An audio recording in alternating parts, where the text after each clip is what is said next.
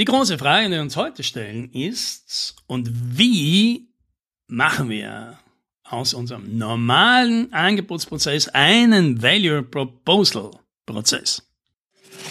Hallo und herzlich willkommen bei 10 Minuten Umsatzsprung, dem Podcast für IT-Unternehmen, bei dem es um Wachstum, Vertrieb und Marketing geht.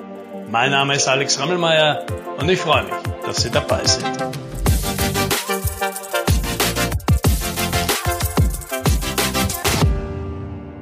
Hier ist ein typisches Projekt, ja, wie sich das so anbahnt und wie der ganze Prozess mit dem Sales und mit dem Angebot so stattfindet. Ja, jetzt einmal speziell für solche großen, komplexen, beratungsintensiven, individualisierten Projekte in IT-Dienstleistungsbereich. Ja, das startet in der Regel damit, dass irgendwie es zu einem Gespräch kommt. Ja, wie sei jetzt einmal dahingestellt? Der Kunde signalisiert, er hätte da ein Interesse an einer Zusammenarbeit und man möge doch einmal darüber sprechen und das macht man natürlich auch gerne. So, und da erfährt man jetzt ein paar Dinge. Ja, der Kunde erzählt mal seinen Hintergrund, warum er das will und ganz grob, was er sich vorstellt. Was er sich im Detail vorstellt, das erfahrt man meist nicht, das weiß der Kunde auch nicht und außerdem meint er, er ist ja da offen für Beratung, er ist ja interessiert an der Expertise des Anbieters, er lässt sich da gerne von smarten Konzepten überzeugen und das gefällt dem Anbieter auch. Ja, gleichzeitig sollte hier schon klingeln, oh je, der Anbieter weiß nicht so genau, was er wirklich will. So, Jetzt hat die meisten Leute, die schon ein bisschen länger im Vertrieb sind, haben ja gelernt, man soll noch ein paar mehr Dinge abfragen, also zum Beispiel, ob es ein Budget gibt, und da ist die Antwort meistens, nein, Budget gibt es nur für Dinge, die man regelmäßig kauft, so ein Projekt, das ist da ja nicht dabei, aber die Geschäftsleitung, ja, wer auch immer das ist, hat ja schon signalisiert, man ist hier bereit zu investieren. Wie viel? Naja, das weiß man nicht, da will man sich zuerst einmal die Angebote anschauen. Apropos Geschäftsleitung, wer entscheidet denn das Ganze? Da hält man sich natürlich gerne bedeckt. Der Ansprechpartner meint meistens, na ja, hier ist natürlich hier schon äh, sehr wichtig und er wird jetzt sich die Angebote anschauen und er wird auch eine Empfehlung aussprechen. Danach wird die Geschäftsleitung, ja, unter Anführungszeichen, wie auch immer das ist, eine Entscheidung treffen. Und nein, leider, leider ist es an dieser Stelle des Projekts noch nicht möglich, mit der Geschäftsleitung direkt zu sprechen. Wann man das Projekt denn braucht, na ja, so schnell wie möglich, aber viel konkreter wird es auch nicht. All das ist der typische IT-Anbieter an dieser Stelle gewohnt, deswegen macht er sich mal auf die Socken und denkt sich, ich werde jetzt mal ein tolles Angebot entwickeln. Ideen dafür hat er schon im Gespräch mit dem Kunden gewonnen, also nimmt er seine besten Leute, reißt er die aus den Projekten raus, macht ein paar interne Workshops, um ein geiles Konzept zu entwickeln, dieses zu kalkulieren und dann zu Papier zu bringen und das präsentiert man dann dem Kunden. Der Kunde ist dann ja ganz happy und begeistert, er lobt die Arbeit, stellt viele interessierte Fragen und man hat ein gutes Gefühl. Obwohl konkret noch gar nichts passiert ist. Ja, dann kommt diese Phase, da hört man mal länger nichts. Was komisch ist, weil es war doch vorher so dringend und eigentlich hat man ja ausgemacht, man hört sich dann relativ rasch wieder, hakt mal also nach, irgendwann kriegt man einen Termin. Ja, und dort hört man, na, das Angebot hat einem gut gefallen, dem Ansprechpartner selber, der betont, ihm persönlich hat es sogar sehr gut gefallen. Aber leider, ja, finanziell tut man sich bei einigen dieser Posten schwer. Da haben andere einfach viel weniger Stunden kalkuliert für viel günstigere Sätze oder verlangen eben für Lizenzen oder für Wartungsverträge deutlich weniger Geld und da bräuchte man noch ein bisschen ein Entgegenkommen, ja. Vielleicht könnte man ja noch eine zweite Version des Angebots erstellen, um mit dem Preis runterzukommen. Ja, das ist man ein bisschen irritiert, haben sich gedacht, der will doch so was Tolles. Na gut, also reißt man sich zusammen und versucht man mit dem Preis runterzukommen, indem man halt das Projekt in Phasen zerlegt, indem man halt bestimmte Sachen abspeckt und Dinge weglässt, von denen man das Gefühl gehabt hat, der Kunde meint, das ist nicht wichtig, obwohl man selber als Experte der Meinung ist, das ist sogar sehr wichtig. Insofern am Ende des Tages kommt ein günstiger Preis raus, den gibt man dann ab und der Ansprechpartner signalisiert, das ist jetzt sehr toll und das wird auch der Geschäftsleitung gut gefallen und man ist wieder guter Dinge.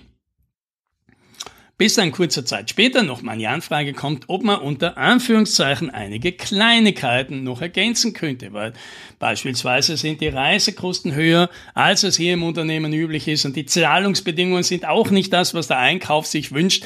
Und wenn man hier nicht entgegenkommt, dann wird sich der Ansprechpartner schwer tun, weil er dann einfach durch diese ganzen mühsamen Prozesse durch muss. Und es wäre halt schön, er würde sich ja so gerne einsetzen hier beim Einkauf und bei der Geschäftsleitung. Aber da braucht braucht einfach noch Munition als ein Entgegenkommen und am besten noch ein paar Prozent bei den Wartungskosten runter. Dann würde er sich gut fühlen, den, an, den äh, Ansprechpartner auch als Champion hier zu vertreten. An dieser Stelle hat das Unternehmen, der Anbieter, schon so viel Arbeit in das Ganze investiert, dass er sich schon denkt, naja, auf ein paar Prozent kommt es jetzt auch nicht mehr an. Und außerdem die Vorstellung, dass man jetzt sagt, nein, jetzt ist aber Schluss und damit vielleicht jede Chance auf einen erfolgreichen Abschluss verliert, ist schwer auszuhalten. Also geht man noch einmal nach, verhandelt vielleicht die absurdesten Konditionen des Einkaufs noch raus und gibt das dann ab. Alle sind mal zufrieden. Wunderbar, damit ist man jetzt glücklich. Das Projekt wird man gerne präsentieren und man meldet sich die Woche drauf. Ja, und tatsächlich meldet man sich auch die Woche drauf mit einer Absage. Leider, leider ist man nur Zweiter geworden. Es war eine sehr knappe Entscheidung. Man hat sie sich nicht leicht gemacht. Aber so ist das halt, ja. Der Ansprechpartner betont, für ihn persönlich wäre man ja der bevorzugte Anbieter geworden, aber leider ist er überstimmt worden. Vielen Dank für die Mühe. Vielleicht wird's ja beim nächsten Mal was. Ja, und damit sind wir am Ende unserer kleinen Geschichte, oder besser gesagt, unserer kleinen Tragödie. Und wer jetzt Gefühl hat, ja, diesen Prozess, den kenne ich, kann ich aus eigener Erfahrung. Der kann natürlich jetzt zwei Fragen stellen. Was hätte man anders machen können? Und die zweite Frage ist, warum kommt es denn überhaupt immer dazu, dass das so abläuft? Die erste Frage, ja, was hätte man anders machen können? Für die bräuchte ich einfach deutlich mehr Zeit, als so ein Podcast zur Verfügung hat. Deswegen, für alle, die das interessieren, gibt es nächste Woche am 31.05. ein Webinar genau zu diesem Thema, wie man Value Proposal erstellt, verkauft und präsentiert. Anmelden unter umsatzsprung.com slash Webinare. Was wir uns hier noch anschauen, sind die Frage, warum kommt man immer wieder in diesen Prozess? Und da gibt es jetzt drei wesentliche Gründe. Dass man immer diesen langen Sales Cycle hat, dass es diese unklare Abschlusswahrscheinlichkeit bis zum Schluss weiß man nicht, ob man das kriegt oder nicht. Und dass der ganze Prozess sich irgendwie sehr aufwendig und ungut anfühlt, weil man ständig gezwungen ist, Kompromisse zu machen und weil man ständig mit anderen verglichen wird, mit denen man eigentlich gar nicht verglichen werden möchte. Ja, und das drückt auf drei Ursachen hin. Ja, das erste ist, einerseits ist natürlich oft die Pipeline zu knapp.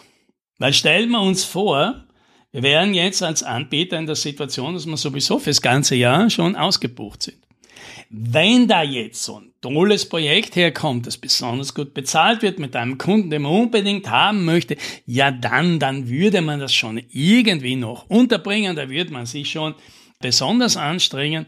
Aber für alles andere, na ja, da ist man jetzt gar nicht so heiß drauf. Jetzt stellen wir uns mal vor, mit so einer Einstellung kommt man zu so einem Kunden, da wird man relativ schnell sagen, lieber Kunde, ich bin mir nicht sicher, ob wir da die Richtigen sind, ob das ein Projekt für uns ist, vielleicht suchst du lieber wie einen anderen. Dann hätte hier das Projekt früh beendet und hätte sich auf diese ganze Spielchen gar nicht eingelassen. Und was bedeutet das? Es ist einfach sehr schwer, gegenüber einem Kunden eine starke Verhandlungsposition hat, weil man immer das Gefühl hat, der Kunde braucht mich weniger als ich ihn. Ja, das heißt natürlich, nachdem ich das selbst kaum aushalte, natürlich als Unternehmer, mir zu denken, ja, dann sitzen meine Leute rum und haben nichts zu tun, aber ich muss sie trotzdem bezahlen, dann nehme ich lieber einen schlechten Auftrag an.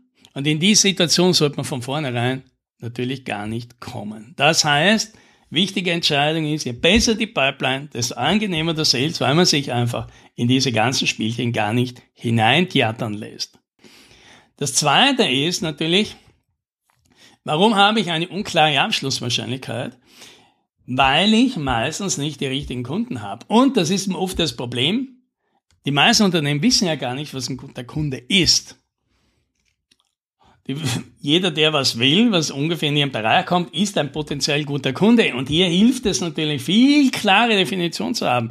Welche Kunden passen wirklich zu uns? Bei welchen können wir wirklich große Vorteile erzielen? Was wollen wir? Also diese, so eine wirklich gute, detaillierte Green Flags und Red Flags an Kunden. Ja, und wenn ich das zum Beispiel jetzt bei uns hier vergleiche, wir haben ja jetzt auch letzte Woche die Zahlen der letzten zwei Jahre noch einmal im Sales Revue passieren lassen. Und da ist zum Beispiel ganz klar von allen Kunden, von allen Leuten, die mit mir persönlich ein Gespräch führen, stelle ich in diesem Gespräch zuerst mal fest, ist das ein Unternehmen, das zu uns passt, für das wir gute Ergebnisse erzielen können, das genau die Probleme hat, die wir gut lösen können, oder ist es das nicht?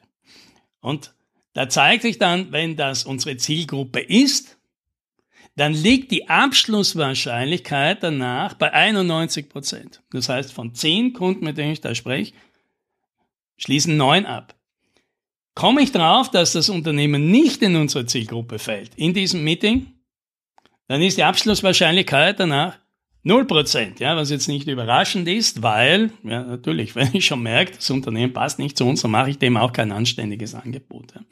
Und das ist, glaube ich, der wichtige Punkt, relativ früh im ersten Termin schon rauszufinden, ist das ein Unternehmen, das zu uns passt? Können wir das gewinnen? Werden wir das gewinnen, weil wir da der perfekte Partner sind oder nicht? Und wer das kann, der wird danach sich mit der Abschlusswahrscheinlichkeit viel leichter tun. Und das dritte ist, ja, das hängt damit teilweise zusammen, hat das Unternehmen eine klare Positionierung. Ja, was heißt das? Ist das Unternehmen imstande, dem Kunden gleich zu sagen oder gleich herauszufinden, ob der Kunde ein Problem hat, das man viel besser lösen kann als alle anderen und versteht das der Kunde? Weil damit, damit kann ich dem Kunden im ersten Moment schon sagen, wir haben einen ganz besonderen Vorteil. Das, was wir können, können alle anderen nicht so gut. Und dadurch sind wir der beste Ansprechpartner. Und damit fallen sehr schnell diese ganzen Vergleiche mit der Konkurrenz weg. Und dann tust du dir leichter. Also das heißt, was du brauchst ist eine gute Pipeline, ein gutes Verständnis für deine Zielgruppe und die Möglichkeit, das Unternehmen im ersten Gespräch schon klar zu identifizieren, ist es meine Zielgruppe oder nicht. Und dann brauchst du eine klare Positionierung, die dir erlaubt, dich beim richtigen Kunden sofort von aller Konkurrenz abzuheben und dich da durchzuziehen. Und dann wirst du feststellen, das ist auch leicht im Kopf nachzuvollziehen, dann wirst du all diese Probleme, die wir hier in unserer Geschichte gehabt haben, die wenigsten davon haben. Und jetzt nochmal die Erinnerung, wenn du wissen willst, wie du das besser machen kannst, wie du zu einem Value Proposal kommst, wie du das präsentierst und verkaufst, dann nochmal die Einladung, umsatzsprung.com slash Webinare, nächste Woche, 31.05. Webinar mit mir. Hoffe, da schaut's vorbei und dann bist du gleich mit deinem Value-Angebot ganz anders unterwegs. Und das, das wünsche ich dir. Happy Selling!